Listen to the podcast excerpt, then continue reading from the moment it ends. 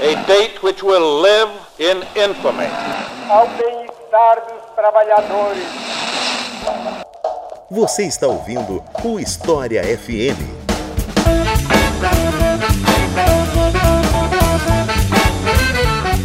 Salve ouvintes do História FM, bem-vindos a mais um episódio do podcast. Eu sou Iclis Rodrigues e hoje vamos falar sobre a Guerra Anglo-Zulu, uma guerra muito pouco conhecida que durou mais ou menos uns seis meses no ano de 1879, mas que vale a pena ser lembrada, vale a pena ser mencionada, porque foi um conflito muito significativo e o resultado desse conflito deixou impactos profundos na história do sul e do sudeste africano. E para falar sobre esse assunto, eu convidei mais uma vez o professor Otávio Luiz, que eu vou passar a palavra para que se apresente para vocês, para aqueles que ainda não ouviram as outras participações do Otávio aqui do História FM. Então, Otávio, Fique à vontade para se apresentar para o pessoal. Muito obrigado, Iclis. Eu queria começar agradecendo, obviamente, esse convite, deixando aqui o meu olá para os nossos ouvintes, para quem vai estar tá nos ouvindo. Eu sou o professor Otávio, eu sou professor de História da África na Universidade Federal do Paraná. Venho pesquisando, na verdade, África ali antes do século XVI, XVII, mas tenho um grande interesse em contatos transtemporais, transgeográficos, então gosto bastante de fazer alguns saltos por aí.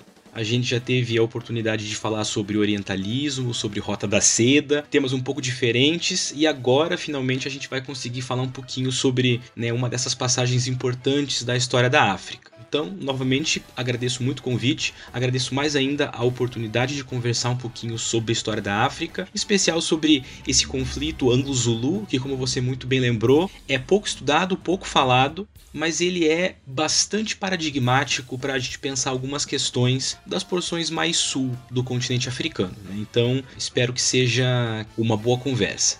Então é isso, vamos falar um pouco mais desse conflito colonial depois dos comerciais.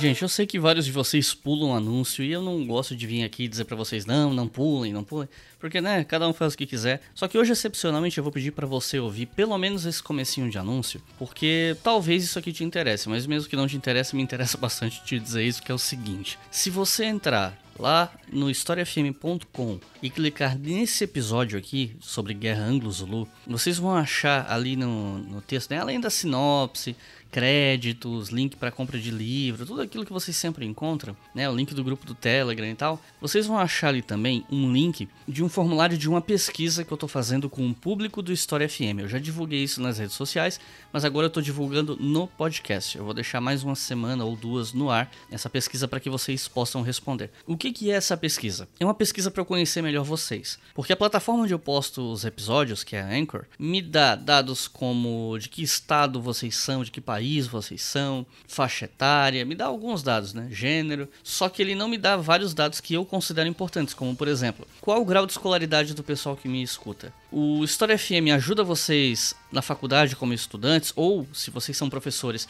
ajuda vocês a preparar a aula, ou se atualizar, ou quem sabe até serve de material para as aulas. Tem algumas perguntas que são só para professores, tem uma que é só para estudantes, uma ou duas, e tem outras lá também, mas o fato é, é uma pesquisa para conhecer melhor vocês. Isso é importante porque me deixa entender melhor o meu público, então isso pode me ajudar a direcionar conteúdos no futuro. Tem uma pergunta lá, por exemplo, que é sobre qual área do conhecimento que você gostaria de ver mais vezes aqui. Brasil monárquico, antiga, medieval, Brasil republicano, história da América Latina, África, Ásia, enfim. É o tipo de coisa que é interessante para mim saber, porque meia dúzia de pessoas comentando no Twitter não quer dizer nada. Às vezes tem umas pessoas lá falando umas coisas, eu faço episódio em torno daquilo, e aí flopa porque aquelas pessoas não são representativas do todo. Com uma pesquisa como essa, aí sim eu tenho dados mais concretos que me ajudam a pensar o futuro do podcast. Então se você gosta de História FM, vai lá, historiafm.com, clica nesse episódio aqui, Guerra Anglo-Zulu, vai ali na, no meio do post e procura ali o link do formulário, vai ficar no ar mais uma ou duas semanas provavelmente duas, porque isso vai me ajudar a conhecer vocês, o que vocês gostam, quem são vocês. Isso é muito importante. Então, por favor, entra lá no site, clica no post, responde essa pesquisa. Prometo para vocês que é super rápido. E se você não for professor ou professora, é mais rápido ainda, porque, sei lá, tem quatro ou cinco perguntas que é só para professores. E é isso.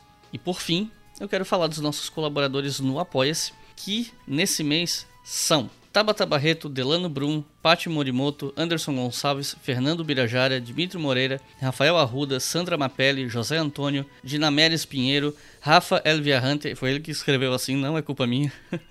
Thales Capri, Marcos Dana, Camila Gouveia, Rosângel Machado, Luciano Lucena, Arthur Gibson, ou Gibson, não sei, Emílio Neto, Adinael Fernandes, Thiago Dias, Andréa Terra, Diogo Micaelia, Janaína Leonardo, Rodrigo Maciel, José Carlos, Jonas de Oliveira, Marco Bertoldi, Juliana Natalino, Giovanni Rodrigues, Priscila Lopes e Heloísa Alves.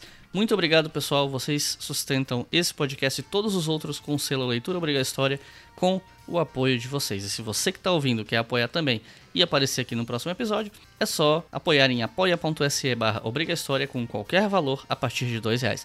E com cinco reais você ouve esse e outros podcasts com antecedência. Então, muito obrigado, pessoal. Agora chega de conversa e vamos para o episódio que está sensacional.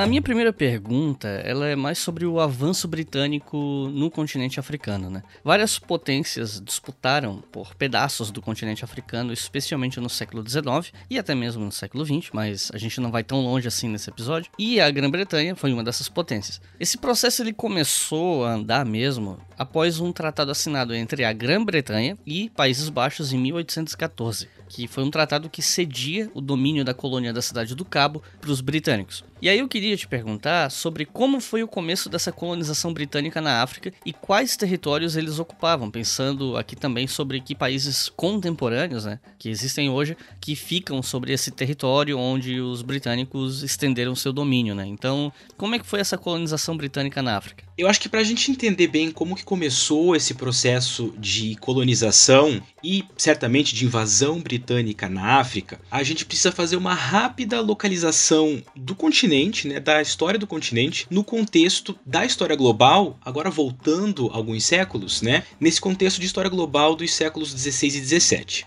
Acho que por conta da violência e da dimensão que o imperialismo teve nos séculos 19 e 20, a gente costuma pensar que as incursões europeias anteriores do século XVI, XVII, portuguesas, enfim, né, tiveram essa mesma profundidade, mas não é muito bem o caso. Nesse período moderno, então no, no início do período moderno, a preocupação das companhias europeias, que eram as principais agentes de colonização, de contato, de comércio, enfim, né, que se estabeleciam em África, elas eram preocupadas com o crescente mercado de escravizados, e em especial com o já bem estabelecido mercado de especiarias, que moviam uma coisa que a gente pode chamar de mercado das monções. São as trocas comerciais e cosmopolitas do Oceano Índico e que eram já bem estabelecidas desde a antiguidade. Né? Esse mercado ele era muito lucrativo porque ele envolvia as potências que eram potências mais ricas da Eurásia na época, como a China, os Estados Indianos, os sucessivos impérios persas que a gente encontra no que hoje é o Irã, e também as cidades da costa oriental da África, né, que é chamada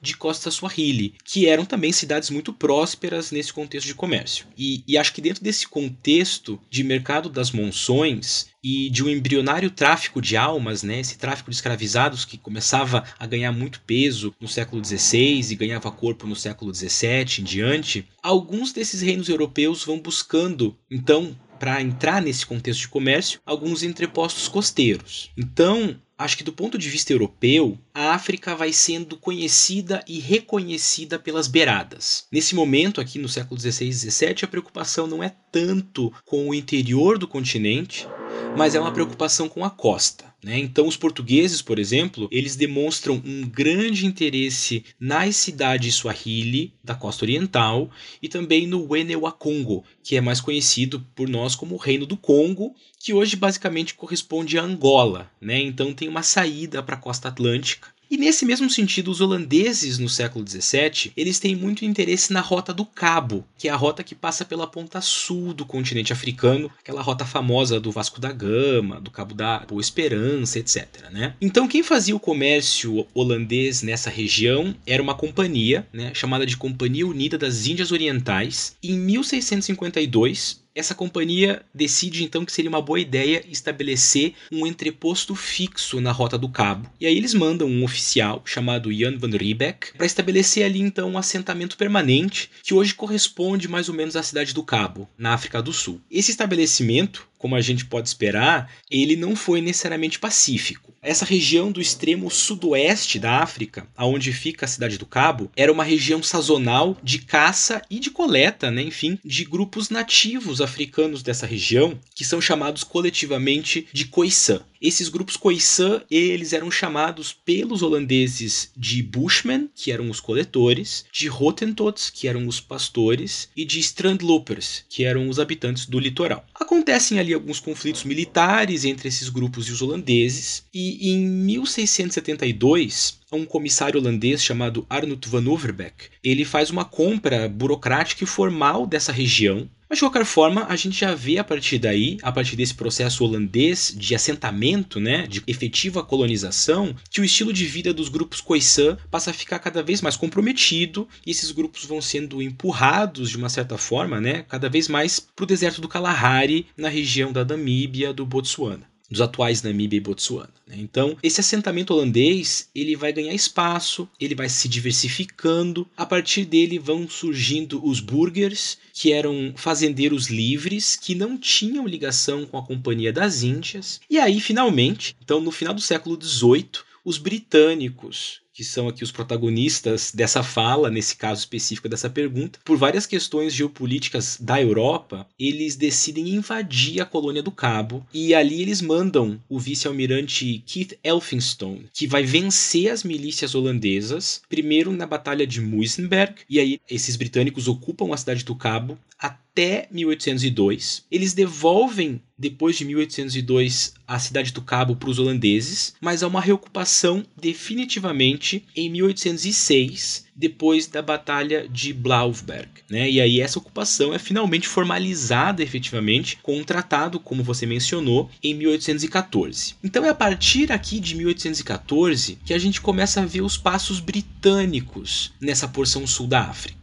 Né? Até então a gente tinha visto efetivamente o interesse holandês. Agora a gente começa a ver, depois de 1802, basicamente, mas efetivamente depois de 1814, o interesse britânico. Então, durante esse século XIX, os britânicos vão se expandindo por essa chamada colônia do Cabo, que passa a formar, além da cidade do Cabo, o que hoje é o sul da África do Sul. Então a, a, colônia do Cabo ela vai além da cidade do Cabo e ocupa toda aquela porção bem sul do continente. E nisso esses britânicos entram em conflito nas fronteiras com os Khoisan, né, que são esses grupos nativos da região, e com os Boers, né, os, os Boeres, que é o nome geral que se dava para os fazendeiros e para os colonos holandeses. Então aqueles caras que eram chamados de burgers no início do assentamento holandês vão ganhando outros nomes e um dos nomes famosos desse período do século XIX é o de Boer, né, o de os, os Boeres. E aí em especial depois da chegada dos britânicos esses boeres vão fugindo, vão na verdade caminhando para o interior do continente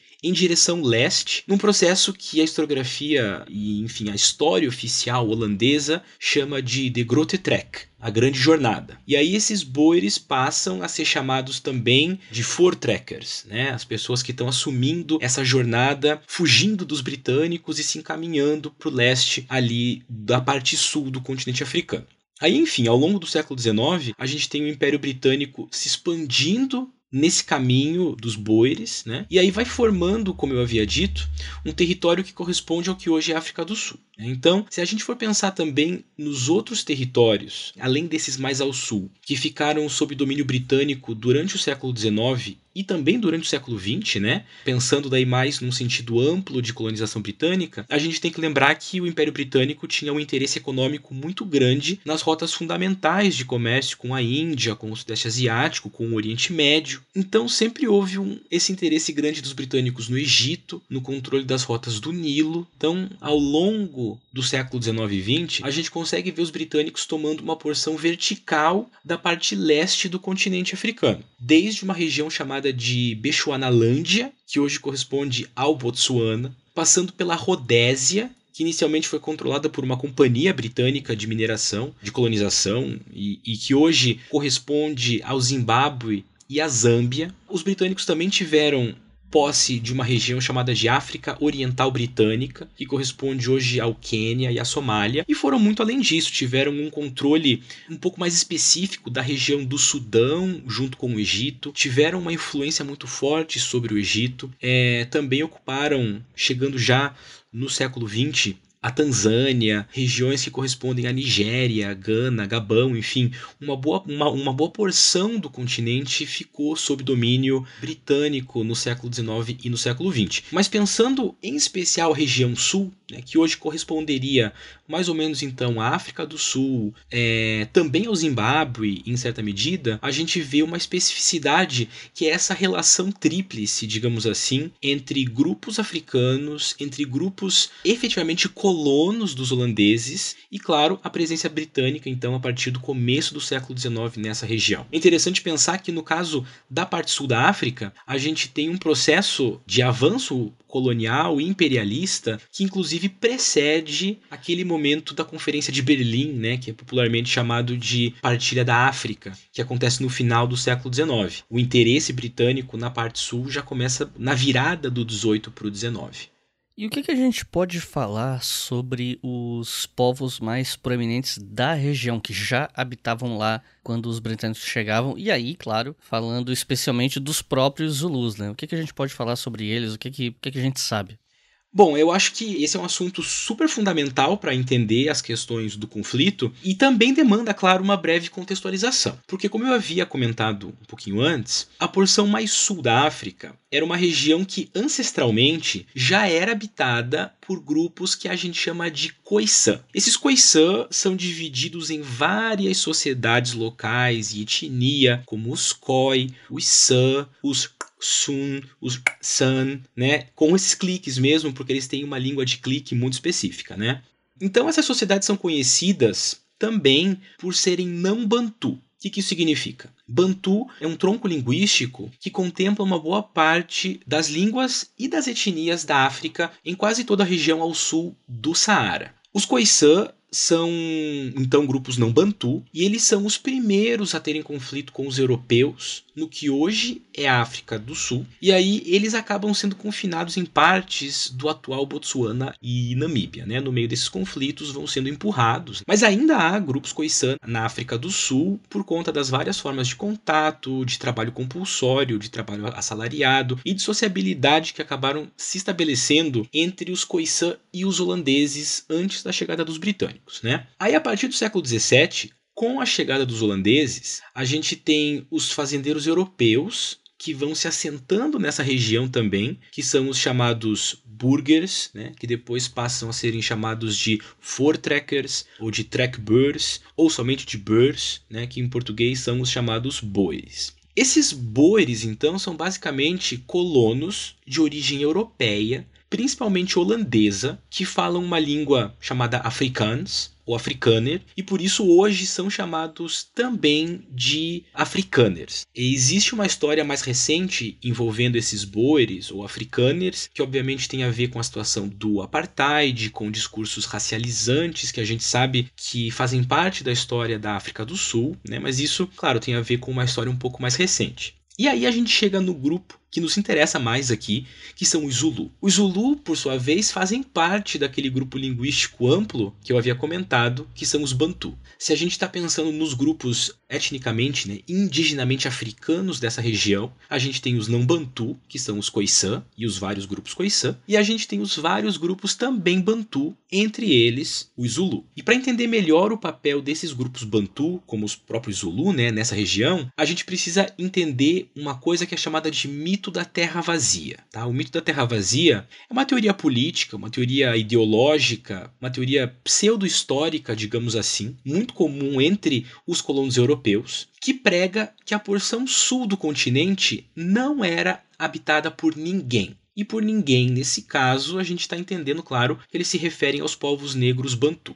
Qual é a função desse mito da terra vazia? É falar que os holandeses foram pioneiros e eles são quase que os primeiros grupos a habitar a região mais ao sul do continente. Isso coloca eles numa posição, claro, de uma pseudo superioridade histórica, né, uma pretensa superioridade histórica sobre os grupos Bantu e mesmo sobre os grupos Khoisan. Só que certamente esse mito da terra vazia, a gente tem uma série, assim, um volume imenso de documentação histórica e arqueológica que mostra que esse mito não é verdadeiro de forma nenhuma. Porque já desde o primeiro milênio da Era Comum, a gente vê sociedades bantu na fronteira, por exemplo, da atual África do Sul, Zimbábue e Botsuana, então na região do chamado Vale do Limpopo, formando entre aspas reinos né, que lá no século 8, 9 da Era Comum, chamados de Bambandianalo, Mapungumbwe, Grande Zimbábue, depois inclusive Monomotapa. E essas formações políticas eram compostas por etnias bantu, como os Shona, e para além dessa região, indo mais ainda ao sul, então mais ao sul do Zimbábue e do Botsuana, né, ao sul do Vale do Limpopo, a gente tem vários outros grupos de origem bantu, como os Nguni, os Basoto, os Tsuana e todos esses grupos Bantu, ali nos séculos 17, 18 e 19, eles habitavam as porções mais ao norte e ao leste da atual África do Sul, o sul do atual Moçambique, o atual Zimbábue, Botsuana, Zâmbia e todo o leste africano né, porque os grupos da costa Swahili, que eu havia comentado, eles também são de origem bantu. Então há uma grande presença bantu por toda essa região, a despeito né, desses mitos de terra vazia dos holandeses. Os Zulu, especificamente, eles estão no meio de três grandes grupos étnicos da região, que hoje é uma região chamada de KwaZulu-Natal né, que é uma província da África do Sul que faz divisa com o Moçambique, com o Lesoto e com Eswatini, né, que é conhecida também como Suazilândia. E esses grupos são grupos do século XVIII e XIX, esses três grupos que eu vou comentar, que eram os Nguane, os Ndwandwe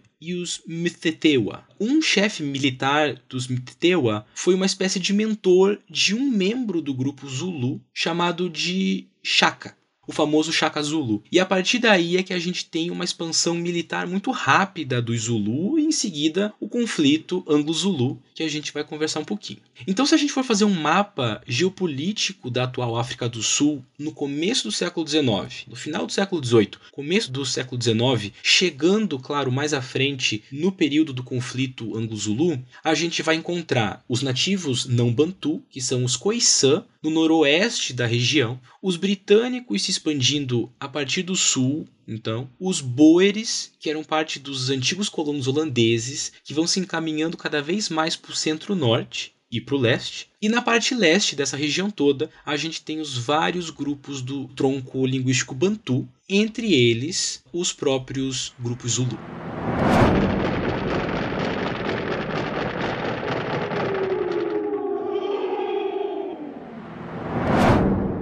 Bom, a colonização britânica na região ela ganhou outro fôlego e começou a afetar mais negativamente o isolamento do, dos povos da região, que viviam mais no interior, né, do que, não nas beiradas, onde os europeus já estavam há bastante tempo é, chegando, negociando, explorando e por aí vai. Né? Isso começa a mudar naquela região, né, mais no interior ali do sudeste africano, principalmente quando se descobriu a existência de diamantes próximos do rio Vaal, que fica a uns 900 quilômetros da cidade do Cabo. Essa descoberta desses diamantes, ela criou uma febre que atraiu pessoas de várias partes do mundo na esperança de enriquecimento rápido, assim como uh, aconteceu com a corrida do ouro lá na Califórnia, por aí vai, né? E os britânicos, aproveitando dessa situação, resolveram colocar em prática um sistema de governo colonial onde uma minoria branca teria o poder político sobre uma maioria negra local, usando mão de obra extremamente barata desses habitantes para as minas de diamantes, para as plantações. E aí nesse contexto, um tal de Sir Bartol Frere, eu nem sei pronunciar o nome desse cara, mas enfim, foi nomeado alto comissário para a África do Sul para impor essa política, né? E aí ele começou a jogar com a situação política local, né? Porque por um lado existia ali um receio se os boers fossem para cima dos britânicos, os Zulus poderiam atacar os boers, só que por outro lado, boers e Zulus poderiam se aliar contra os britânicos. Na época os Zulus eles eram dominados pelo rei Setvaio, que era sobrinho do Shaka Zulu, que você mencionou agora há pouco, inclusive. E esse Shetzvaio, ele era considerado o Setvaio, é, enfim, eu erro na pronúncia, ele era considerado um, um rei de prestígio, né, entre os Zulus e... Enfim, existia esse cenário político complexo local, então, para os britânicos, era necessário, para ter uma certa segurança nessa empreitada exploratória, minar a força do Zulu, né, do, do povo Zulu, que era a principal ameaça ali num, numa perspectiva militar, pensando assim, né? E aí eu acho que é interessante falar desse cenário político complexo, porque isso quebra um pouco essa noção de britânicos versus africanos, né? Uma dicotomia muito clara, assim. Quando na verdade existe um cenário político complexo. Durante a própria Guerra Anglo-Zulu, os britânicos tiveram apoio de outros povos da região, de outros povos africanos que não necessariamente faziam parte ali do Império Zulu, assim como em outros contextos históricos também, é, conquistadores se aproveitaram de rivalidades locais para aglutinar descontentes com, contra os seus inimigos. Então, o que, que a gente pode falar sobre esse contexto que precedeu, né, que foi dando forma para o que viria a ser essa guerra depois? Esse jogo complexo, né, de alianças políticas, ele realmente é super interessante, né, Iclis? Porque ele mostra acho que como você muito bem apontou, agências e resistências e contatos, enfim, e movimentos de uma forma muito mais dinâmica do que a gente poderia geralmente esperar a partir de um certo senso um pouco mais comum de como a gente pensa esses processos de contato entre europeus e africanos.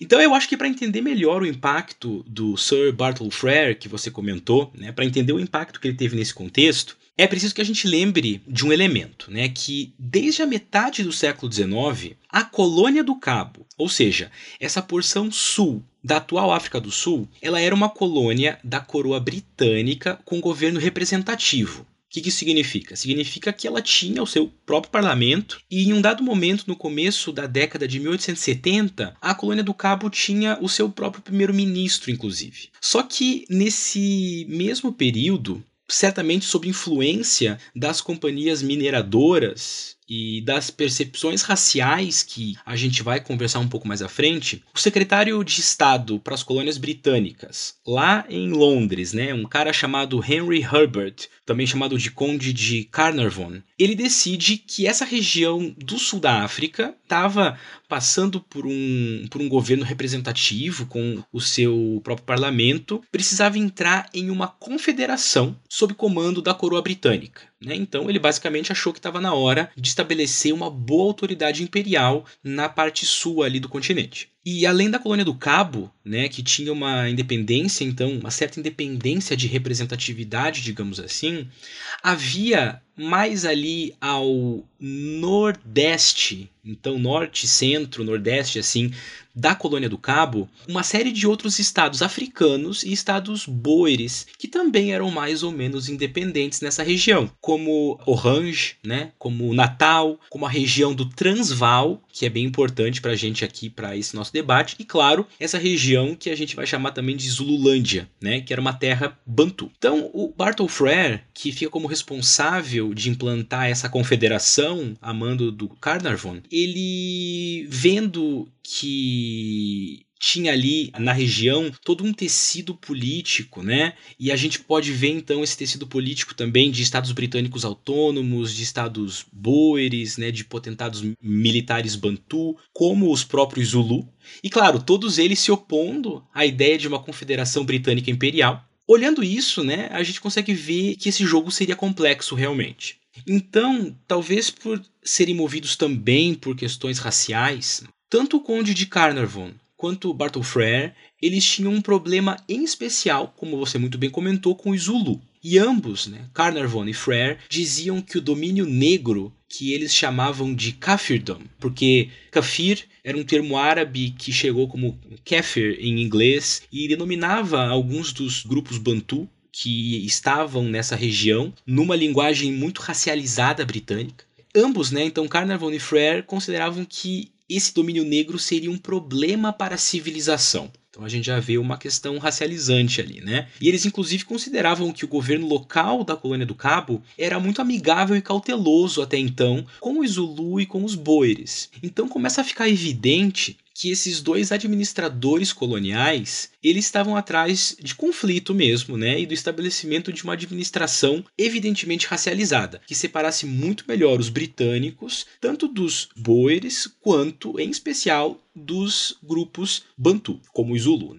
Então, é justamente nesse contexto coloca a coroa britânica em tensão direta com a própria colônia do Cabo e, consequentemente, com os Zulu né, e com os Boeres, e tudo isso que vai causar os conflitos do final do século XIX. Aqui a gente inclui a Guerra Anglo-Zulu, a Primeira Guerra dos Boeres, a Guerra de Bassuto em 1880 e assim por diante. Ainda há uma série de conflitos depois, né? Então o que a gente vê é a tentativa imperialista da coroa britânica de rearranjar as alianças políticas do sul da África, mas em última instância, obviamente com a extensão de subjugar toda a região na forma de uma confederação. E acho que não seria exagero, inclusive, pensar que essa confederação tinha também um objetivo secundário de excluir qualquer soberania bantu nessa região. Aí a gente lembra, né, daquele mito de que os europeus eram os pioneiros no sul da África e que os bantus chegam depois. E aí todas as peças vão então se encaixando nesse nosso quebra-cabeça de conflitos imperialistas. Havia já desde então do século XVII, basicamente, problemas que vão tomar forma de problemas raciais, uma série de grupos que vão fazendo diferentes alianças até chegar essa mais evidente presença imperialista. E claro que no meio disso tudo, então, a gente tem também a coroa britânica, que consciente ou inconscientemente vai se aproveitando de uma grande movimentação militar Aí, nesse caso, entre os próprios Bantu, que é chamada de Mfecane. Tá? E o Mfecane é um movimento que dá suporte ao estabelecimento do poder militar Zulu. Então, esses conflitos internos do Mfecane, eles deixavam os estados do sul da África em alerta né, e provavelmente causaram também um certo temor na coroa britânica de ascensão e controle africano bantu na região. E aí então, diante da questão dos boeres, que vão formando estados independentes, no Transvaal, por exemplo, diante dessa rápida ascensão militar Zulu e da independência, em certa medida, da colônia do Cabo, a gente consegue ver como então o Império Britânico efetivamente vai tentando jogar com todas essas peças para estender o domínio de uma confederação por toda essa região. Como você bem falou, passa a contar com mineradores de diamante, tem uma importância comercial muito grande também e assim por diante. Njengoba sazi sonke ukuthi sekuyisikhathi sokuvuna ngaphambi basiqala ukuvuna yasithola ukuthi khona masikwenze E existe todo um contexto por trás da militarização do Zulu. Tanto que o Shaka Zulu, que a gente já mencionou e tal, ele reformou o exército e fez com que os Zulus se tornassem, de certa forma, uma potência bélica regional entre os povos africanos. Como é que os Zulus se tornaram essa potência bélica local? Essa é uma ótima pergunta porque ela tem tudo a ver com Mfecane, que eu mencionei agora mesmo, né? O que, que isso significa? Em primeiro lugar, Mfecane, que em língua Nguni, uma língua da região, significa esmagamento, ele é um processo de interpretação um pouco complexa, mas que afeta os Bantu da costa mais ao leste do sul da África de maneira muito fundamental. Então, o cenário que a gente tem é o seguinte: ao contrário do que aquele mito historiográfico da Terra Vazia propõe, a gente tem uma ocupação bantu no sul da África desde muitos séculos atrás pelo menos 10 ou 15 séculos. Aí, claro que isso significa toda uma diversidade e uma variedade de formações sociais e políticas dos Bantu que vão né, se criando então e se alterando ao longo do tempo nessa região mais ao sul. E essas transformações elas se tornam, obviamente, muito mais complexas quando a gente coloca na jogada também a colônia do Cabo, mais ao sul, e os Fortrekkers, né, os boeres se expandindo pelo centro-leste. Então, várias peças que vão se mexendo por ali. E assim como acontece com os Khoisan, os Bantu vão tendo as suas terras no leste diminuindo diante de todos esses avanços e eles vão ficando limitados em suas fronteiras. E aí tem um elemento muito fundamental no século XVIII que afeta essa dinâmica, que é a introdução do milho nessas terras. O milho prospera e faz a terra prosperar, isso provavelmente causa um crescimento demográfico entre os Bantu, e por sua vez, esse aumento demográfico dos Bantu que já estavam ali limitados por conta da colônia do Cabo e dos Boeres, eles vão demandando mais terra, as terras vão faltando, né? Então a gente vai vendo esse efeito dominó, e aí na virada do século XVIII para o século XIX, essa situação toda chega num ponto crítico. As organizações sociais vão se militarizando, as organizações sociais Bantu vão se militarizando porque estão buscando mais terra, acabam tendo que romper com as práticas tradicionais de pastoreio, porque essas práticas demandavam justamente mais terra, e a partir daqui a gente começa a ver o surgimento de muitos conflitos. E no meio desses conflitos todos, tem ainda um provável fator comercial que às vezes é esquecido, que influencia um pouco essa agitação também, que era o comércio dos Bantu com os portugueses através de um porto na Baía de Delagoa, que hoje é chamada de Baía de Maputo, em Moçambique. Os portugueses eles tinham estabelecido um comércio bastante lucrativo de marfim a partir de Delagoa, e alguns grupos bantu se aproveitaram disso para enriquecer, para controlar um pouco desse comércio e conseguir poder político e militar através do controle dessas rotas de marfim que levavam até Delagoa. Então a gente vai ter nesse cenário aqueles três grupos que eu havia comentado antes, aqueles três grupos Bantu, que passam a dominar a região ali de atual KwaZulu-Natal, que são os que eu já mencionei, Nguane, os Ndwandwe e os Mtetewa. Cada um desses grupos, eles acabam sob o domínio de um líder poderoso, belicoso, por conta desse processo todo que a gente estava falando, no final do século XVIII e no começo do século XIX. E esses líderes belicosos, eles são fruto muito provável dessa questão das, da, da busca de terras e do controle comercial. Então a gente tem o rei Zwide entre os Duandwe e o rei Dingiswayo entre os Mtetwa. E claro, nesse meio também a gente tem o famoso Chaka entre os Zulu. Os Zulu, que ainda eram um grupo menor entre esses três grupos maiores. Né? Então, esses três grupos crescem, eles começam a conquistar outras sociedades, começam a cobrar tributos em forma de homens, né, de poderio militar para o exército. Eles vão modernizando as bases administrativas e militares. E aí, essa expansão e transformação toda é esse centro explicativo do Mfecane, que é esse processo então de esmagamento a partir de alguns grupos bantu que vão dominando os outros. Aí nessa expansão, os Ndwandwe, eles entram em conflito com os Mtetwa, eles assassinam o rei Dingiswayo e aí no vácuo repentino acende um rapaz que era protegido do rei Dingiswayo, que era o Shaka do Zulu. O Shaka ele tinha um vasto conhecimento militar que ele vai ganhando justamente como protegido do rei dos Mtewa, né, e que estavam se expandindo bastante. E nessa ascensão, ele basicamente inverte a ordem social dos Mtewa e faz com que o Zulu, que era um grupo menor, passem a assumir o controle. Então o que, que o Chaka vai fazer? Ele vai modernizar a força militar desses agora Zulu, né? Mantendo um exército profissional, entre aspas, sempre em prontidão. Ele faz com que esse exército treine constantemente. Ele inclusive remove a sandália dos soldados para que eles possam se tornar mais móveis e mais ágeis e ele também altera um pouco do equipamento de guerra do Zulu, que a partir desse momento passa a ser um escudo alto feito de couro, de couro de boi, de vaca, enfim, e uma zagaia, que era própria para um combate corpo a corpo mais próximo então, né? Então, com esse poderio modernizado, Shaka vai dominando as sociedades da região, ele vai matando os chefes dessas sociedades e alguns dos membros dessas elites e ele vai colocar parentes Zulu no lugar né, dos chefes dessas sociedades. E aí, até mais ou menos 1820, 1840, a gente vai ver os Zulus se tornarem uma grande potência política e bélica. A historiografia costuma apontar também que a instituição central da administração Zulu era o poder militar. Era regimentos divididos por faixa etária que estavam ali sempre em prontidão para a guerra.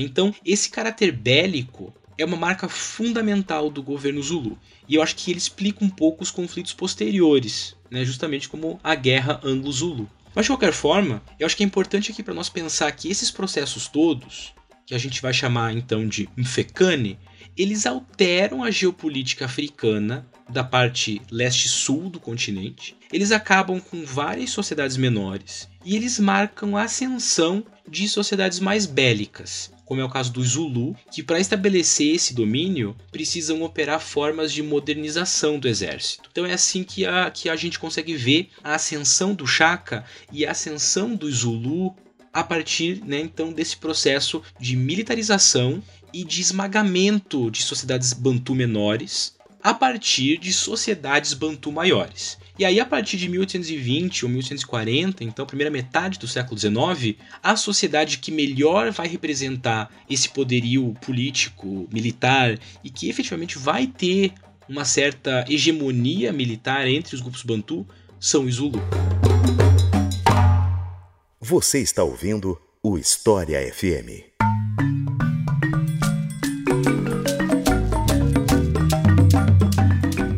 Boa parte das tensões nesses anos mais imediatos que antecederam a guerra em 1879, né, eles se deram por questões de fronteira.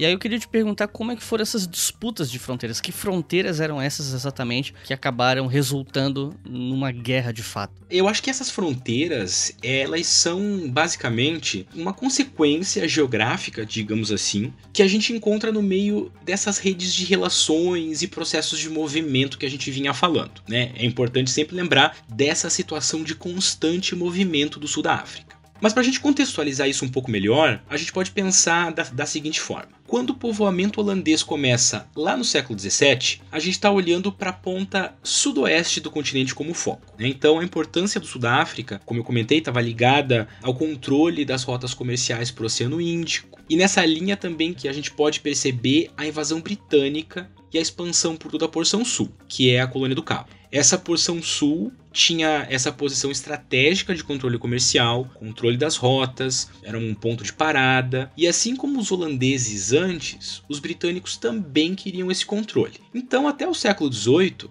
a gente tem o foco no sul e no oeste, que é a porção, digamos, anglo-holandesa desse sul da África. Aí, depois disso, a gente tem os boeres que avançam para o centro-norte e para o sudeste, em partes procurando terra, em partes fugindo do controle britânico, né, que são aqueles os Fortrekkers que a gente havia falado antes. E eles vão ser os responsáveis por criar uma série de fronteiras instáveis no centro-norte e ali mais ao leste, que são aqueles estados boeres independentes que eu havia comentado também. Então, né, mais ao leste, a gente também tem a presença bantu muito antiga e que obviamente é menos definida em termos de fronteira. Né? Então aqui a gente tem uma espécie de bagunça assim entre grupos bantu, entre os boeres e entre a constante expansão dos britânicos também. Então, no final do século XVIII, começo do século XIX, a gente tem, do lado mais leste, o Mfecane, também, que eu acabei de comentar, alterando as fronteiras e a geopolítica dos grupos Bantu, obviamente, né? Então a gente tem uma grande alteração a partir do Mfecane, e isso faz com que certamente surja uma tensão com os boeres na região de Orange e na região do Transvaal em especial está ali no norte, centro-leste, assim. E aí, já mais para metade do século XIX, a gente tem algum equilíbrio entre esses polos todos que estão conseguindo conviver. E tudo, obviamente, muda quando a coroa britânica coloca em prática aquele projeto imperialista. E aí cabe para a gente pensar como é íntima essa relação entre alteração de fronteira e processos de imperialismo, né? Porque o que a administração britânica imperialista faz é jogar justamente com as bases da administração e da geopolítica antes de efetivamente desarrolhar um conflito militar mais direto. Então, essa intromissão imperialista começa na própria colônia do Cabo, com a alteração da forma de governo e a imposição da confederação que a gente tinha comentado, e isso gera uma instabilidade, em especial então nas fronteiras mais do leste. Porque essa nova lógica não vai permitir a existência de um poderio militar zulu na região, vai ter problema com os estados boeres também, né? E isso não combina no fim das contas, né, ter um poder militar zulu não combina com a lógica do imperialismo britânico de hegemonia e de submissão local, social, política, administrativa, militar, etc. Então, nesse contexto que já não era simples desde o século XVII, que se torna perigoso justamente a partir da proposta de expansão imperialista, né, que é quando a gente vê esses conflitos de fronteira. E acho que um outro fator que também pesa nessa questão da fronteira entre a colônia do Cabo e os estados Bantu ou Zulu é a questão racial, que era um incômodo evidente para os britânicos, de certa maneira para os boeres também que estavam nos estados independentes ali em Orange e Transvaal. Então, re resumindo um pouco dessa questão de fronteira, quando a coroa britânica resolve expandir uma confederação, as fronteiras com os boeres e os Zulu começa a ficar turva, a gente começa a ver conflitos de um lado e do outro, e tudo isso gera um acirramento de disputas que vão desembocar em conflito militar, aí sim, um conflito real. The classical attack of the Zulus is in the shape of a fighting bull buffalo like this. First, the head moves forward, and the enemy naturally moves in to meet it. And the horns close in on the back and sides. Finish. E falando nesse conflito, né, para a gente entender como é que isso tudo começa, o Sir Bartle Frere ele mandou um ultimato pro rei Setfaio que era um ultimato completamente ultrajante que nenhum líder com mínimo de dignidade poderia aceitar, que forçava os Zulus a desmantelarem o seu exército, que era a ameaça que os britânicos viam ali mais imediata, né? E o Battle, o, o Frere, de propósito, fez com que a informação desse ultimato chegasse em Londres muito tarde para que o governo pudesse impedir, porque o primeiro-ministro da época ele não queria uma guerra contra os Zulus para poder concentrar o poderio bélico britânico em outros lugares onde era mais interessante a presença militar do império, como na Índia. Então, a ideia foi mandar esse recado para Londres de uma maneira mais é, lenta para que quando ele soubesse do ultimato, não, não fosse mais possível voltar atrás. Por outro lado, o rei Setvaio ele queria evitar a guerra a todo custo, porque ele sabia que ia ser uma guerra muito difícil, muito custosa para os Zulus, né? Porque os Zulus tinham uma inferioridade bélica tecnológica que ia acabar pesando contra os Zulus, né? Ia ser um aquele tipo de situação onde você, para você ter chance de ganhar, você tem que sacrificar muitas vidas. Então isso nunca é interessante para nenhum líder político ou militar minimamente sensato.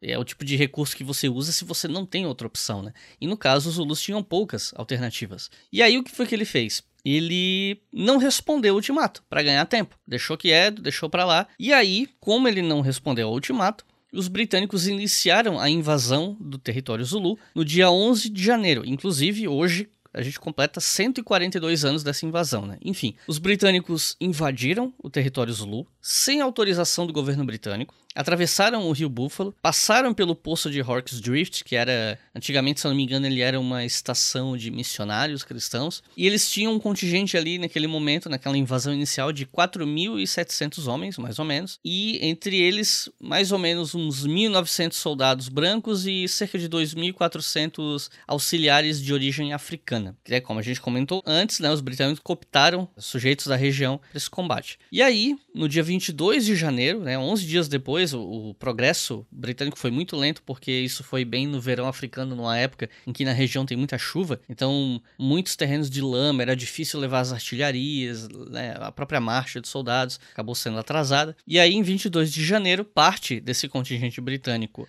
que era comandado pelo general o Lord Chelmsford, eles acamparam aos pés do Monte Isandluana. E esse acampamento, né, essa situação, acabou resultando na Batalha de Isandlwana, que foi a primeira batalha da Guerra Anglo-Zulu, foi a grande vitória Zulu nessa guerra e foi um desastre gigantesco para os britânicos, tanto que ela é considerada a maior derrota por um exército colonial tecnologicamente superior contra uma população nativa tecnologicamente inferior do ponto de vista bélico. Né? Não, não se saberia dizer se é a maior da história ou a maior do Império Britânico, mas o fato é que foi uma vitória uh, estrondosa para os Zulus e isso impactou muito o moral do exército britânico naquele momento. E aí eu queria te perguntar um pouco mais sobre como foi essa batalha de San Luana. Eu acho que tanto esse ultimato né, que o Bartle Frere deu para o Zulu quanto à ofensiva britânica, a gente tem que, claro, lembrar que elas começam por questões de fronteira, como a gente falou antes. Né? Alguns conflitos ali que acontecem nas fronteiras entre uh, grupos Bantu, entre os, os boeres e entre os britânicos. Não que as fronteiras tenham sido motivo da guerra, claro, porque a guerra já estava no horizonte do Bartle Frere e de outros oficiais coloniais, né? tanto que eles nem aguardam, bem dizer, o aceite da coroa britânica para começar a invasão das terras Zulu. Mas as fronteiras, no fim, foram a desculpa. Então, no meio dessa relação complexa de estados boeres, a expansão da Confederação Britânica e o Zulu, a gente tem alguns pequenos conflitos e umas contestações fronteiriças ali que dão essa margem para o Bartle Frere né, fazer as exigências ao Sechuaio que era o rei Zulu, exatamente como você comentou. Aí eu queria falar rapidamente um pouquinho dessas exigências, né? Porque elas funcionavam em duas partes. Então, por um lado, as exigências do Bartle Frere, elas subjugavam a autoridade Zulu e por outro elas sedimentavam a autoridade britânica sobre os assuntos que diziam respeito a africanos ou africanos e boeres, porque os britânicos estavam se metendo nessas relações entre grupos que não eram os grupos britânicos, né? Então esse contexto leva os britânicos a fazerem essa exigência impossível para o rei Setuaio. Eles vão cobrar pesadíssimas multas uh, por supostas violações de fronteira, eles vão pedir a reinstalação de missionários no reino Zulu, mas acima de tudo, eles pedem o desmantelamento do exército. E como a gente viu antes, o exército em prontidão ele era central para a sociedade Zulu, foi o que garantiu a ascensão do Chaka, né, alguns anos antes. Então, desmantelar o exército significava efetivamente encerrar a capacidade política do Zulu e atestar essa submissão à Confederação Britânica. E aí, né, como você comentou, o Bartle Frere, sabendo que seria impossível para os Zulu atenderem essas medidas, essas exigências, ele já estava pronto para invadir a terra Zulu já no dia 10 de janeiro. Né? tudo pronto. A invasão começa, muito bem notado, no dia 11 de janeiro, e ela vai seguindo, em princípio, sem grande oposição. A questão para a gente entender então esse conflito que você mencionou e o início dessa invasão é pensar que havia uma diferença de armamento e, consequentemente, uma diferença de estratégia por conta desse armamento. Os Zulu eles precisavam lutar em proximidade corpo a corpo porque eles usavam a zagaia, mas os britânicos precisavam lutar em distância, porque eles usavam rifle. Então essa diferença em método, em método de batalha, ela ajuda a explicar o que aconteceu em Issan Luana. O comandante britânico, que estava liderando as tropas britânicas, que era o Lord Chelmsford, ele não mandou para início de conversa que o acampamento britânico que estava sendo ali feito em San Luana fosse entrincheirado. E esse entrincheiramento ele era importante porque, enfim, trincheiras ou qualquer outra forma de cobertura, né, barreiras, sacos de areia, enfim, eles permitiam que os britânicos atirassem e ficassem protegidos. E aí os Zulu não podiam avançar. E essa falta de cuidado com o entrincheiramento aconteceu certamente porque o Chelmsford, né, o comandante britânico, ele subestimou o Zulu né? Que inclusive conseguiram enganar os britânicos ali num dado momento, em termos de avanço, esconderam uma parte da força principal deles, e o resultado disso tudo foi que eles causaram essa derrota gigantesca para os britânicos, gigantescas em termos de das dimensões ali, né, gigantesca em termos do nosso contexto, mesmo que claro muitos soldados Zulu tenham também morrido nesse combate. Enquanto essa derrota que aconteceu basicamente porque o Chelmsford subestimou o Zulu, não percebeu que a força mais ampla conseguiu dar a volta por eles e não protegeu o acampamento. Então, né, o resultado disso tudo foi que eles causaram uma derrota grande para os britânicos, no sentido desse contexto, ainda que muitos soldados Zulu tenham também morrido em combate. Enquanto que essa derrota foi então esse grande fracasso para os britânicos, ela também não foi necessariamente um triunfo para o Zulu, apesar de ter sido claramente uma vitória. Por que, que eu digo isso? Porque, por um lado, uma parte do contingente Zulu sofreu imediatamente uma outra derrota em um conflito que acho que a gente vai falar um pouquinho mais à frente, e por outro lado, a coroa britânica, né, que como você mencionou, num primeiro momento nem havia autorizado o início dessa invasão do território Zulu, agora iria certamente apoiar esse conflito Uh, e o próprio Setuayo sabia que isso não podia acabar bem, porque esse primeiro pé da invasão britânica em território Zulu subestimou o Zulu. E foi esse o resultado dessa primeira grande derrota, que era impensável. Como você bem falou, os britânicos eram muito bem armados, confiavam nessa superioridade militar, tecnológica e a derrota em San Luana foi inesperada nesse sentido, foi acachapante. Mas o Setuayo sabia que isso não ia continuar assim e é o que a gente vê acontecer então no desenrolar imediato de San Luana e nos meses seguintes também. You mean your only plan is to stand behind a few feet of mealie bags and wait for the attack? That's right. We wait. E aí a gente, imediatamente, no mesmo dia, na verdade, a gente vai para uma outra batalha que acabou sendo a mais famosa da Guerra Anglo-Zulu na cultura popular, que é a Batalha de Hork's Drift. Eu já tinha falado dele na pergunta anterior, inclusive, que ele era um entreposto britânico que ficava na retaguarda da Batalha de San Luana. Uma parcela da cavalaria britânica conseguiu fugir de San Luana para ir para avisar o, o contingente que estava em Hork's Drift do que tinha acontecido, e uma parcela dos Zulus foram atrás deles, que inclusive isso foi contra as ordens do Setfile, porque o rei Zulu ele não queria que os Zulus atacassem os britânicos num contexto como esse. Ele tinha dado ordens de que nenhum civil britânico deveria ser morto, só os soldados regulares, que os Zulu não deveriam atacar para fora das fronteiras Zulu, pra, justamente para não passar essa imagem de que os Zulus eram os agressores. A ideia era ficar sempre na defensiva, se defender, logicamente, mas não dar desculpas para um enfrentamento futuro mais problemático, né, onde os britânicos pudessem vir com força total. E aí, esse entreposto por uma força estimada de 3 a 4 mil Zulus. E nesse entreposto de Hork's Drift, boa parte do pessoal que estava lá, que não eram nem britânicos, eram povos locais, como eles não tinham nenhuma fidelidade em particular pelos britânicos, eles fugiram. Então, no fim das contas, o contingente britânico que ficou em Hork's Drift para enfrentar o ataque Zulu, ele teve mais ou menos, eram, sei lá, 160 defensores, né? 160 soldados britânicos. E essa batalha começou ainda mesmo no dia 22, logo depois de San Luana, e terminou no dia seguinte, no dia 23, quando os Zulus tiveram que recuar. E aí eu queria pedir para tu falar um pouco mais sobre essa batalha de Hork's Drift.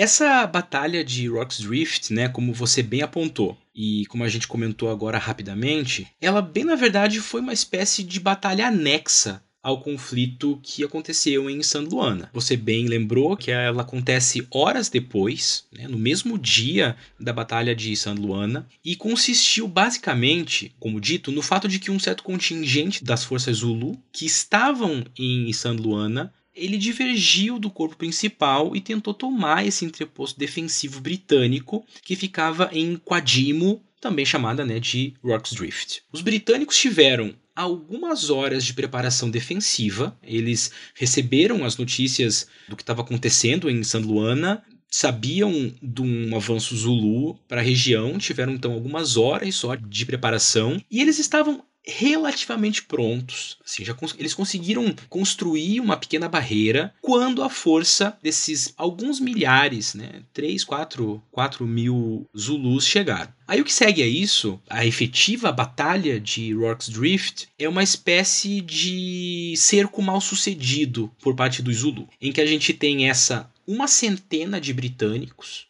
e mais algumas pessoas ali que estão entrincheiradas da maneira que conseguiram se defender. Eles constroem barreiras com sacos de areia ao redor do entreposto, né? E elas aguentam o ataque Zulu, que o Zulu de posse de algumas poucas e velhas armas de fogo, mas em sua maioria com as agaias, não conseguiam romper as defesas. Então o ataque durou 10, 12 horas e ele termina na madrugada do dia 23, né? Então ele atravessa esse dia. É interessante pensar que pouco mais de 10 pessoas do lado britânico acabaram morrendo e por volta de 300 ou 500 Zulu acabaram morrendo do outro lado. Dá para ver a partir disso que mesmo a força derrotada do Zulu também não perdeu muita gente em comparação né, ao contingente completo. Lembrando, claro, que os Zulu estavam famintos, cansados, depois de San Luana e que aí Horks Drift foi acima de tudo então a resistência de um cerco que não funcionou, que não teve o mesmo combate corpo a corpo de San Luana, foi uma realidade bastante diferente. A gente vai falar um pouco mais sobre Rocks Drift, né? Porque tem toda uma narrativa construída ao redor dessa batalha, que, na minha opinião, assim, na verdade foi um cerco consequente e anexo à maior batalha que foi San Luana. Mas então eu chamo atenção para o fato de que houve essa resistência, porque houve a capacidade e as horas necessárias para construir uma defesa que não deixava os Zulu passarem por conta aí sim da questão tecnológica. As azagaias não, não eram efetivas nesse tipo de combate e os Zulu estavam cansados, a ponto de que na madrugada eles simplesmente abandonam esse cerco tendo perdido entre 300 a 500 homens de um contingente de talvez 4 ou 5 mil. Né? Então, não foi uma grande derrota Zulu, em especial porque esse cerco de Rocks Drift ele está acontecendo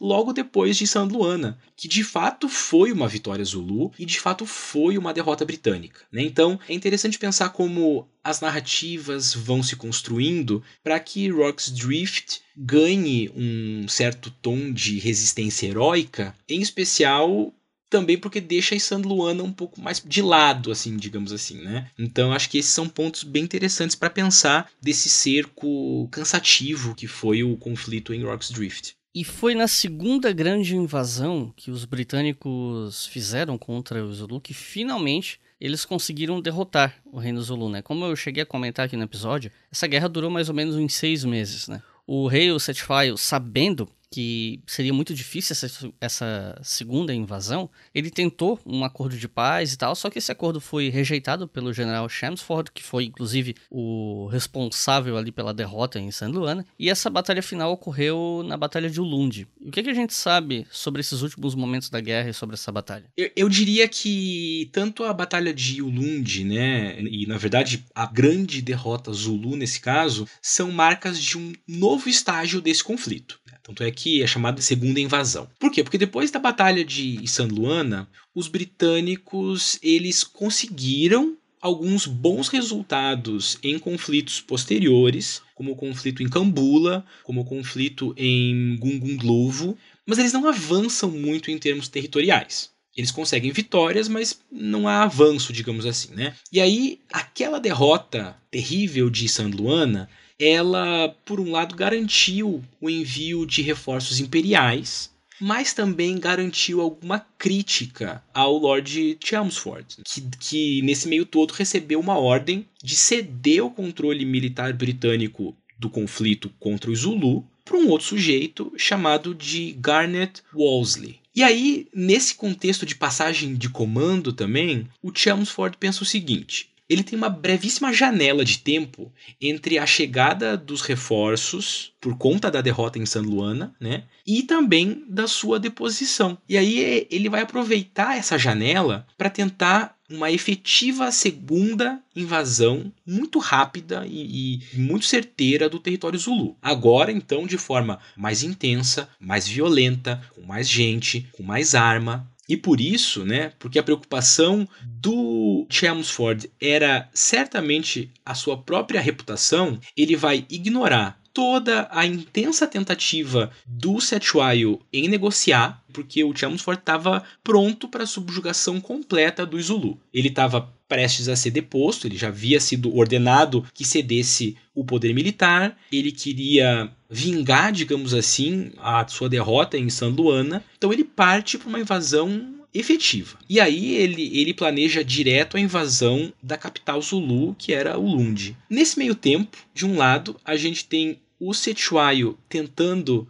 insistentemente negociar a paz o tempo todo, e a gente tem então o Chelmsford com pressa também. Porque enquanto isso tudo está acontecendo, o novo comandante, né, o Garnet Wolseley, ele havia chegado na região e ele estava logo atrás do Chelmsford para assumir o controle. Então, isso tudo e, claro, né, toda a raiva acumulada da derrota de San Luana vão fazer com que o ataque britânico seja muito rápido, seja muito intenso e cuidadoso dessa vez, com a devida preparação defensiva. E aí, em termos de baixa, os britânicos perderam pouco menos de 20 pessoas, tiveram mais ou menos 100 feridos nessa invasão de Ulundi e quase 500 Zulu foram mortos, alguns outros milhares foram feridos, né? E daí, com essas baixas somadas àquelas outras baixas que os Zulus sofreram nas batalhas que sucederam em San Luana, os Zulus não conseguiram se reagrupar, também em especial porque tiveram a capital tomada e também porque o Sechuaio, depois dessa batalha, ele fugiu. Então, para todos os efeitos, o resultado imediato de Ulundi foi a tomada do principal espaço do Zulu e a deposição do rei, de certa maneira, de um rei que era parente do Chaka. E tudo isso foi um baque muito forte para um estado Zulu que dependia do militarismo lá dos tempos do Mfecane, né? Então a gente vê que o Lund foi uma consequência da tentativa do Chelmsford de correr para conseguir uma grande vitória antes que ele tivesse que ceder o poder, né, o controle militar. E claro, tentando certamente vingar a sua própria imagem depois da vergonhosa despreparação que os britânicos demonstraram em San Luana. O Leitura Obrigatória é um selo de produção de podcasts de história e humanidades. E a nossa campanha no Apoia-se financia esse e todos os outros podcasts. Então acesse apoia.se barra e colabore para manter esse projeto educacional gratuito no ar.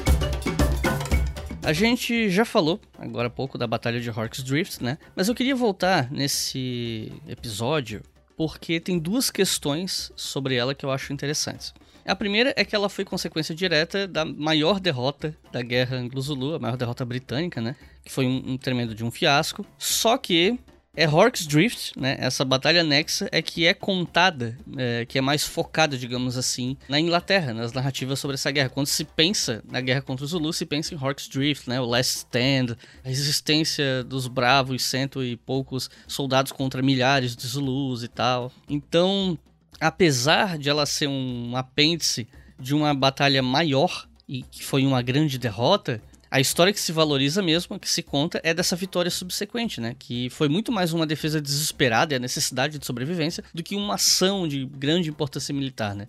E, como a gente comentou, nem foi um ataque coordenado, né? Foi uma coisa meio que acidental por conta desse destacamento Zulu que se desprendeu do contingente maior em San Luana e foi para lá, né? Então, eu queria te ouvir falar um pouco mais sobre essa perspectiva britânica em torno dessa, dessa batalha de Hork's Drift, dessa coisa de focar na vitória, que militarmente falando foi, foi um detalhe, digamos assim, né? Por conta de uma narrativa de, de valorização do exército britânico, deixando de lado o fato de que foram os britânicos que invadiram os Zulus por conta de interesses exploratórios. Enfim, o que, que você pensa a respeito desse destaque que se dá à vitória em Hork's Drift em relação ao resto da guerra anglo-zulu e inclusive em relação aos motivos da guerra, que foram os interesses coloniais britânicos.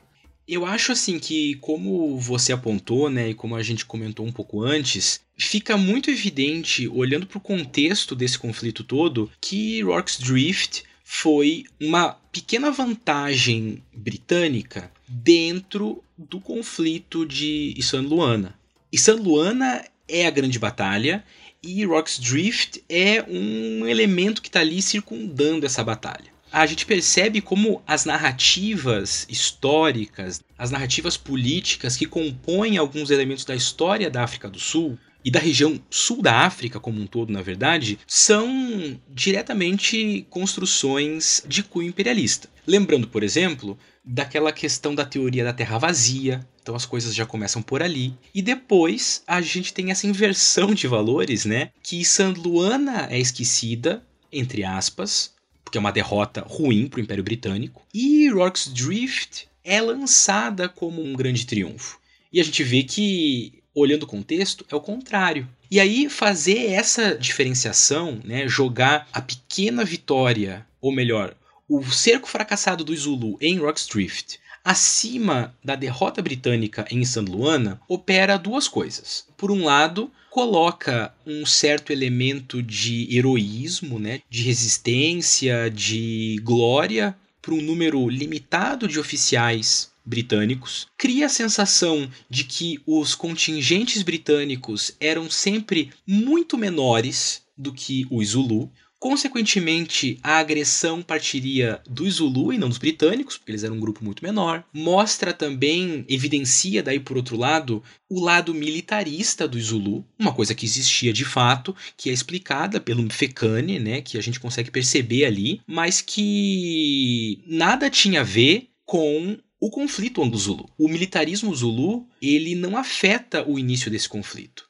Por quê? Porque o Setuaio está sempre muito cauteloso com o avanço britânico. Ele entende o inimigo dele. Ele conhece essas pessoas, ele conhece essa região, ele conhece essa geopolítica, né? Então ele não quer um conflito gigantesco. E quando a gente olha para Rorke's Drift, a partir dessa construção de uma grande resistência heróica, a gente vê o contrário a gente olha e fica a sensação de que a agressão parte do Zulu e que a resistência parte desses pouquíssimos oficiais britânicos, calha que estavam ali na região. E aí fica interessante olhar também, por exemplo, que quando a gente vê essas narrativas militares de resistência de poucos contra muitos, elas costumam terminar na morte dos poucos, o que aumenta o elemento de glória, digamos assim. Não é o caso de Rock's Drift. Pouquíssima gente morre lá. E não há uma vitória, há uma desistência do Zulu. Então, de todos os lados que a gente olha, pensando o contexto, a gente percebe como essa batalha precisa ser colocada na lógica de San Luana. Né? Ela é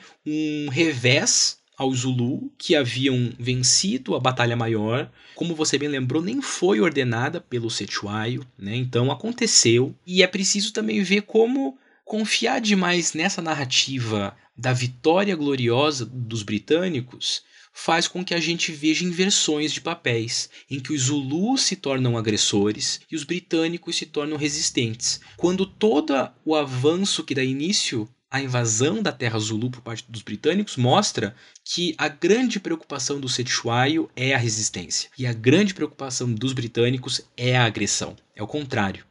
Então, no fundo, no fundo, a gente percebe que, em termos retóricos, digamos assim, Rorke's Drift existe para diminuir o peso da derrota em San Luana e para diminuir o caráter agressor do movimento de imperialismo confederado, digamos assim, dos britânicos diante dos Zulu que estão ali tentando resistir e se proteger.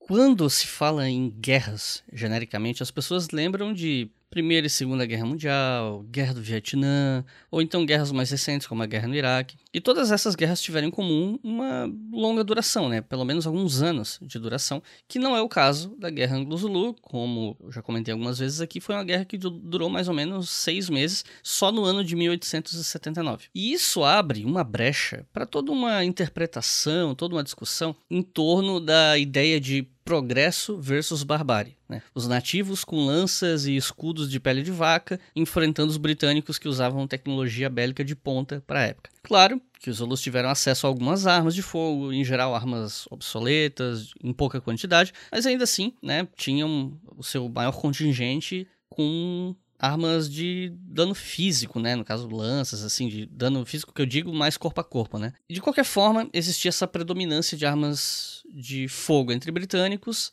e sem uso de pólvora pelos Zulu. Então, apesar de muita gente dentro e fora da academia condenar esse avanço imperialista sobre conquista militar e morte, vez ou outra tem quem apareça defendendo o imperialismo britânico, vendo nessa superioridade tecnológica quase que um aval para justificar o avanço colonialista na África sobre a desculpa de que, ah, isso aí leva o progresso, né? Leva o progresso para esses povos selvagens, etc, né? E isso às vezes acontece na cultura popular também, né? Se a gente pensar, eu volto que a gente acabou de falar da Batalha de Hawks Drift, né? A gente tem o filme Zulu, dos anos 60, eu acho que é de 64, se eu não me engano, ou de 66, não sei, que conta essa história do ponto de vista britânico e exalta esse heroísmo de defender uma posição contra um exército muito superior. A gente tem a música Rocks Drift, do Que faz a mesma coisa, né? Também olha a batalha pelo lado britânico e trata como uma resistência gloriosa e tal. E por outro lado, a gente tem um exemplo muito menos conhecido,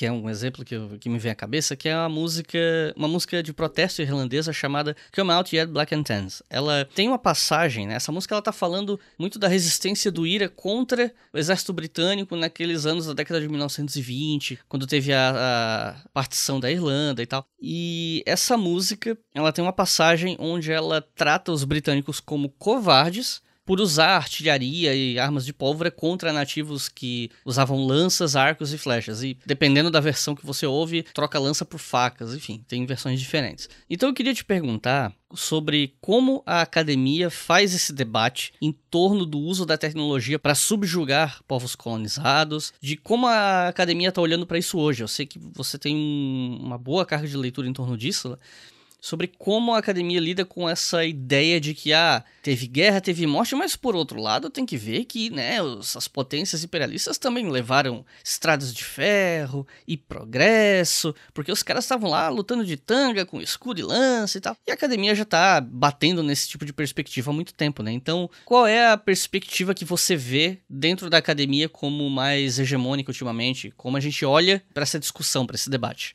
Essa é uma questão muito boa e eu queria começar ela lembrando um fato que acontece entre Rocks Drift e a batalha final em Ulundi. Depois da derrota de San Luana, os britânicos recebem uma Gatling Gun, né, aquelas metralhadoras de chão para conseguir impedir que os Zulus caminhem em direção deles mesmos, né, assim, dos, desses britânicos, naquele conflito final. Isso demonstra o quê? Que os britânicos ficaram tão preocupados com terem sido derrotados por Zulus usando escudos e azagaias que eles implementaram artilharia pesada contra eles na batalha final ali em Ulundi. Por outro lado, os Zulu, eles conheciam armas, eles conheciam seus inimigos, eles estavam, eles conheciam muito bem a região. Os Zulu eram uma força belicosa, militar, que conhecia, tinha táticas, tinha treino, e eles decidiam, por vontade própria,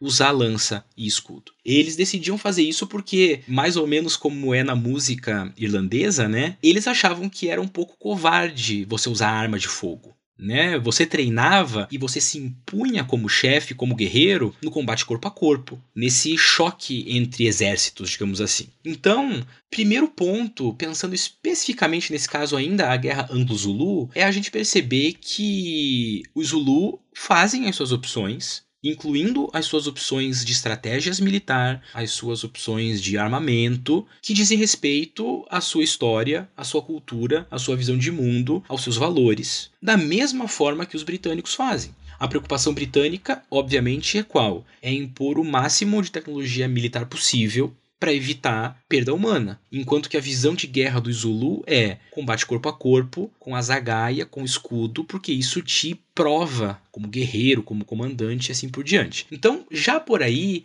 é complicado quando a gente foca tão somente na questão tecnológica, como se os Zulu fossem uma tribo, digamos assim uma tribo que surgiu do nada e que entra em conflito e que sem querer ganha um combate. Não é bem assim que funciona. E aí isso leva a gente para uma questão muito mais ampla de desbalanço, né, de tecnologia entre as forças imperialistas do final do século XIX e começo do século XX e, enfim, os grupos nativos da África que não estão inseridos nessa lógica de tecnologia. sempre foi o discurso oficial imperialista a levada da civilização. Essa civilização entendida, obviamente, como progresso tecnológico. Isso sempre fez parte dos movimentos de imperialismo, essa sempre foi uma grande justificativa, uma justificativa que durou por boa parte do século XX, que obviamente passou a ser questionada a partir de movimentos, tanto movimentos políticos de resistência ali nos anos 50, 60, 70, como por movimentos intelectuais, já entrando nos debates do pós-colonialismo, dos estudos decoloniais, um pouco mais recentes. Então,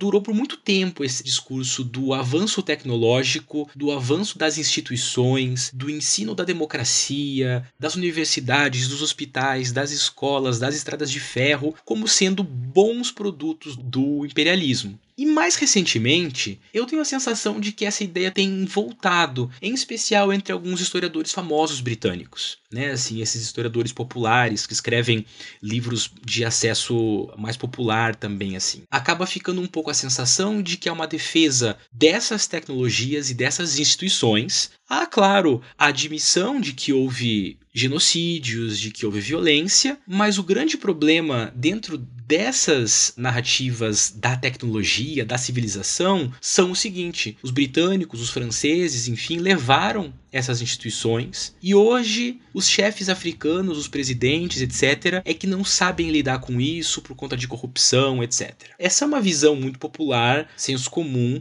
e que tem tentado voltar na academia. Mas eu diria que hoje a gente percebe sim um consenso, em especial para quem está preocupado com a historiografia pós-colonial, decolonial, mais crítica da modernidade, do Ocidente, eu acho que existe sim um consenso de que o discurso da civilização, da tecnologia, ele é incompatível se a gente quer realmente entender pontos de vista de grupos africanos né? Porque são a valorização tecnológica é um dado que funciona se a gente pensa a Europa e o Ocidente, a visão de mundo europeia e a visão de mundo ocidental, mais recentemente estadunidense também, obviamente, mas que isso para o século XIX não explicaria a situação da visão de mundo dos africanos. E a gente vê isso muito bem a partir dos Zulu, que decidem não usar tantas armas de fogo, que decidem manter um caráter muito mais tradicional. Então, eu acho que a academia tem entendido e tem proposto que se a gente leva demais esse debate da chegada do progresso, por um outro lado, a gente não abre espaço para entender as visões que não são as visões eurocêntricas.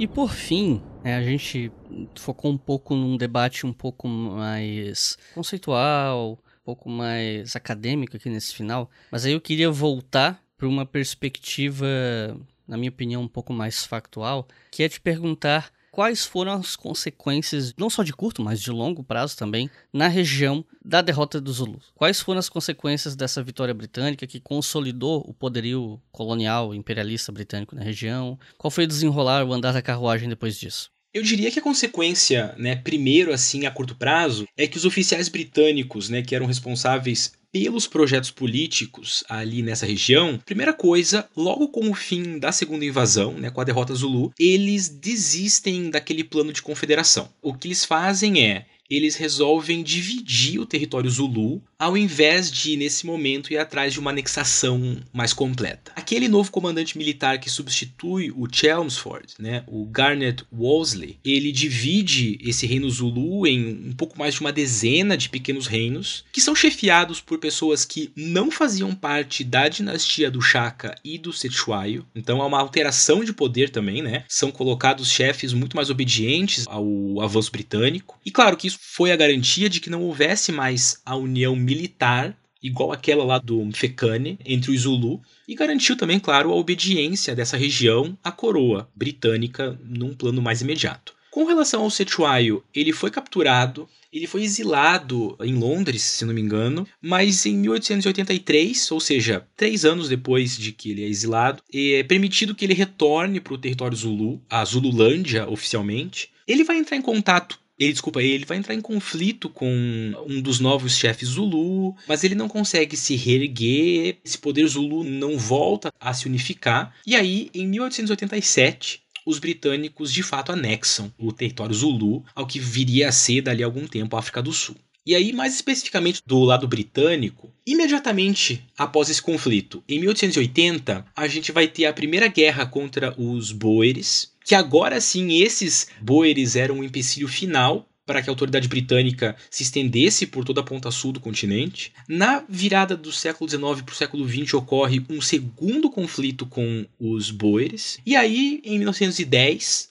a gente tem a sedimentação efetiva da autoridade britânica com a união da África do Sul, que é uma organização, uma instituição que, que basicamente atesta agora sim a autoridade completa britânica sobre toda a região, não só do que viria a ser a África do Sul, né, mas de todo o sul da África também, né, se estendendo pelo que hoje é o Zimbábue, pelo que hoje é Botsuana, pela Zâmbia, subindo, enfim, até Uganda e assim por diante. Então, os britânicos conseguem, nessa passagem do século XIX para o século XX, indo até a década de 60 quase, eles conseguem expandir bastante essa autoridade. E o primeiro momento é que essa autoridade se expande por conta da derrota do Zulu e da derrota imediata dos Boeres, e aí um tempo depois da segunda derrota dos Boeres também. O resultado disso tudo também como a gente havia visto, que há uma situação ali de tensões raciais que já estava sendo apontada, é que essas tensões se acirram ainda mais. A gente vai ter um acirramento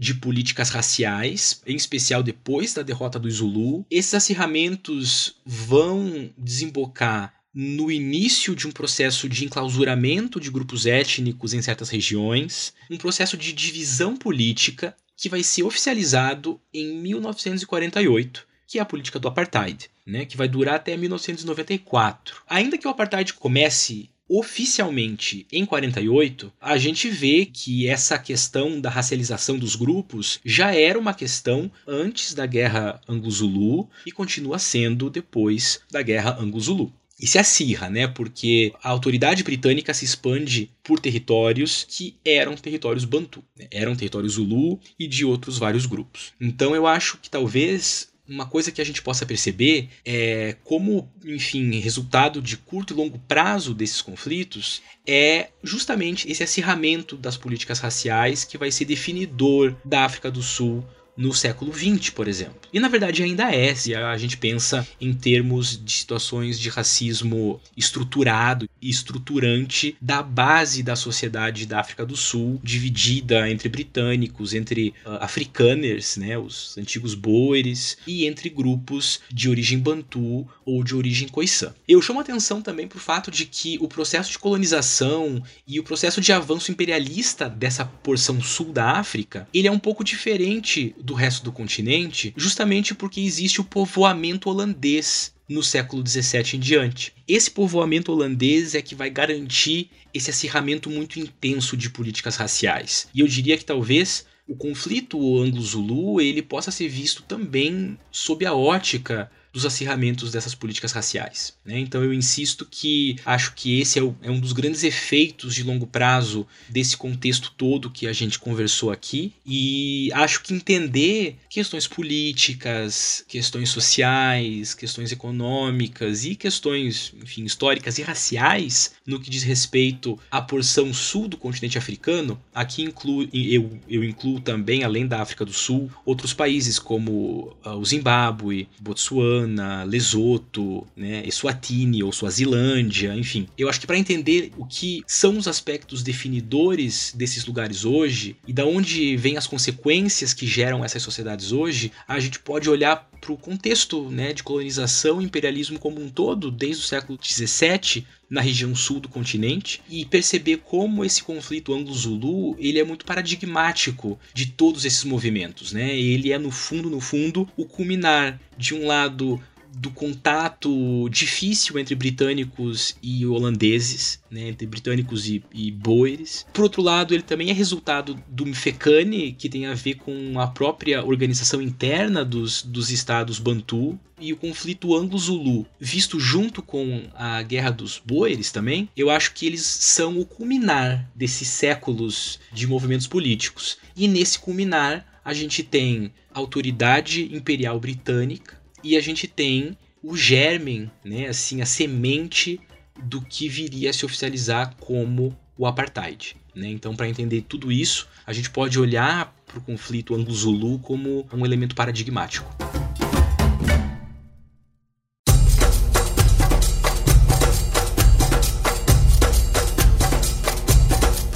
Recomendações de leitura para quem está ouvindo para entender mais sobre Guerra Anglo-Zulu e esse contexto do sul e sudeste africano no século XIX. Imagino que não seja fácil encontrar leituras em português sobre o assunto que sejam especificamente sobre a guerra, mas qualquer leitura, mesmo que não em português, que seja em inglês, por exemplo, é muito bem-vinda. Então, Otávio, o que é que você recomendaria para o pessoal que está ouvindo ler sobre o assunto se quiser aprender mais?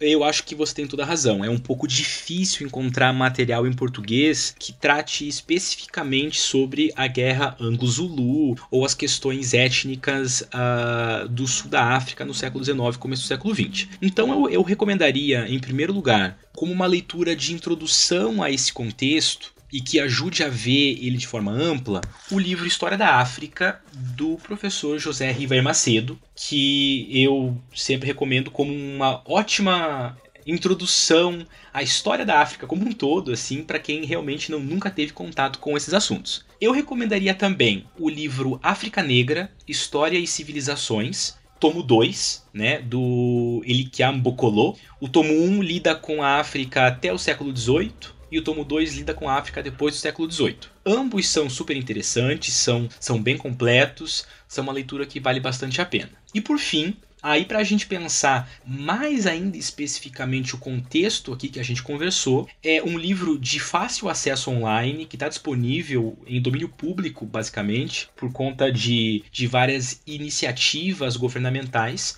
que é o História Geral da África, né, feito pela Unesco Nesse caso específico, o História Geral da África, volume 6, que cobre a África do século XIX até a década de 1880, editado pelo Ajay. Ali está dois ou três capítulos que cobrem legal esse contexto que a gente conversou, que trazem muito mais informações, que trazem mais grupos Bantu que a gente acabou não comentando, porque é muita coisa, obviamente, né? Então, para dar conta do que ficou de fora, essa é uma leitura que eu recomendo bastante.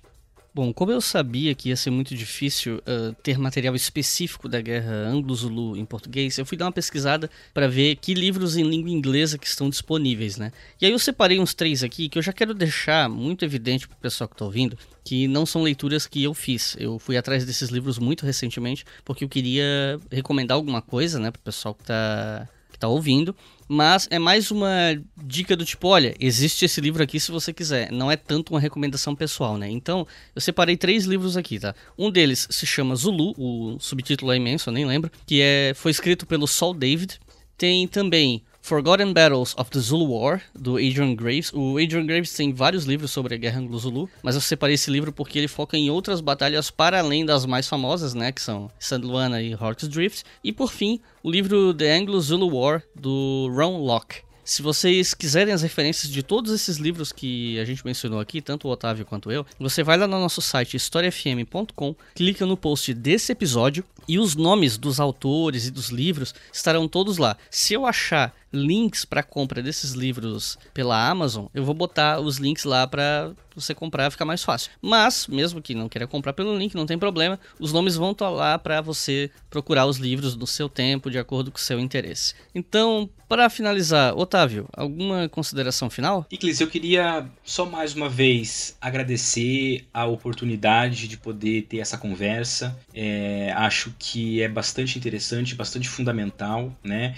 Talvez seja um dos primeiros episódios do História FM conversando sobre algum tema de história da África, se eu não me engano. Eu acho até que é o primeiro, assim. Tem outros episódios que tocam de forma marginal, mas especificamente dedicado à história da África, esse é o primeiro. E demorou. E é minha culpa.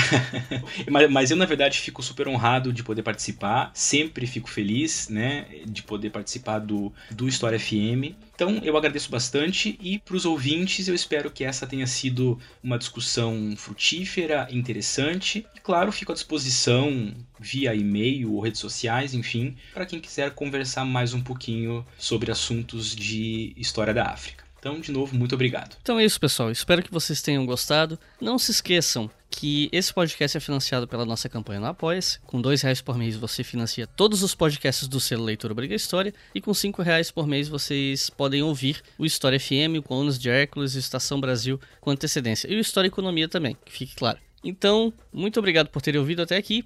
Lembrando também que nós temos o grupo do Telegram, t.me barra para ficar por dentro de todos os lançamentos do selo, e nosso site, historiafm.com, onde você encontra todos os episódios, link para compra de livros citados, ficha técnica com os créditos do episódio e por aí vai. Então é isso, muito obrigado e até a próxima.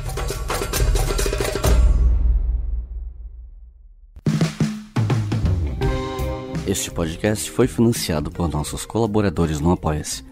Acesse apoia.se barra e contribua para manter este projeto educacional gratuito no ar.